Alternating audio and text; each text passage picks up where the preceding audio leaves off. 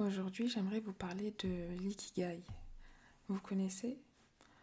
En tout cas, même si vous ne connaissez pas, c'est sûr que ça va vous parler. Parce que on aspire tout à être heureuse et épanouie. Et l'ikigai, c'est un des meilleurs moyens d'y parvenir. En fait, c'est une philosophie japonaise pour déterminer sa raison d'être, trouver sa source d'épanouissement pour se réaliser. Et il y a même des études qui ont montré que des personnes ayant trouvé leur ikigai vivaient plus longtemps et étaient en meilleure santé. J'ai lu un livre sur le sujet. Je vous mettrai euh, le lien du livre en description si vous voulez en savoir plus. Et euh, j'aime beaucoup cette méthode parce qu'elle est centrée sur la recherche intérieure, mais elle prend également en compte le bien-être de l'autre. Et euh, ça, on le dit souvent, je vous le dis souvent, mais c'est un fondement de la philosophie almaz. Donc, c'est aussi pour ça que je vous en parle. Il y a un schéma qui résume très bien ce concept de l'ikigai. Je vous le mettrai en, description du podcast. N'hésitez pas à l'ouvrir en même temps. Mais concrètement, pour trouver son ikigai, il faut que vous arriviez à trouver ce que vous aimez, ce dont le monde a besoin, ce pour quoi vous pouvez être payé et ce dans quoi vous êtes bon. Donc il faut que vous arriviez à trouver la chose qui réunit tous ces aspects-là. Et cette chose-là serait en même temps votre passion, votre mission, votre vocation et votre profession.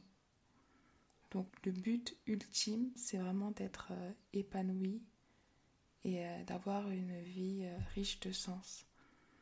Et dans ce livre, le lien est en description, il y a plusieurs méthodes pratiques euh, et conseils pour trouver son ikigai. Et il y a une méthode, en tout cas un exercice qui m'a particulièrement marqué parce que j'avais jamais réfléchi à ça en fait.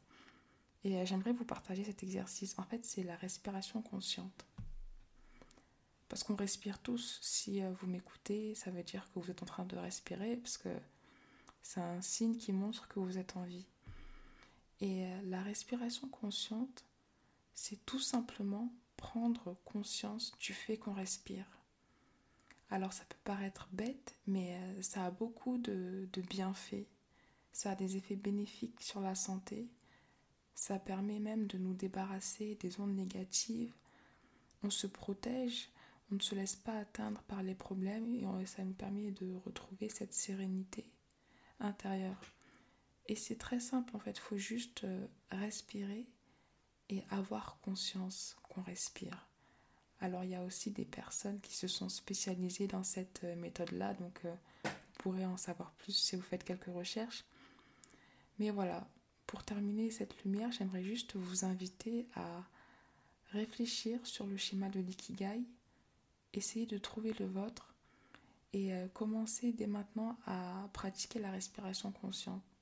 Alors c'est très rapide, vous posez juste une minute peu importe l'endroit où vous êtes, que ce soit dans le métro, euh, dans votre chambre, dans un magasin, ayez conscience de vous, ayez conscience que vous êtes en vie et respirez en ayant conscience de respirer.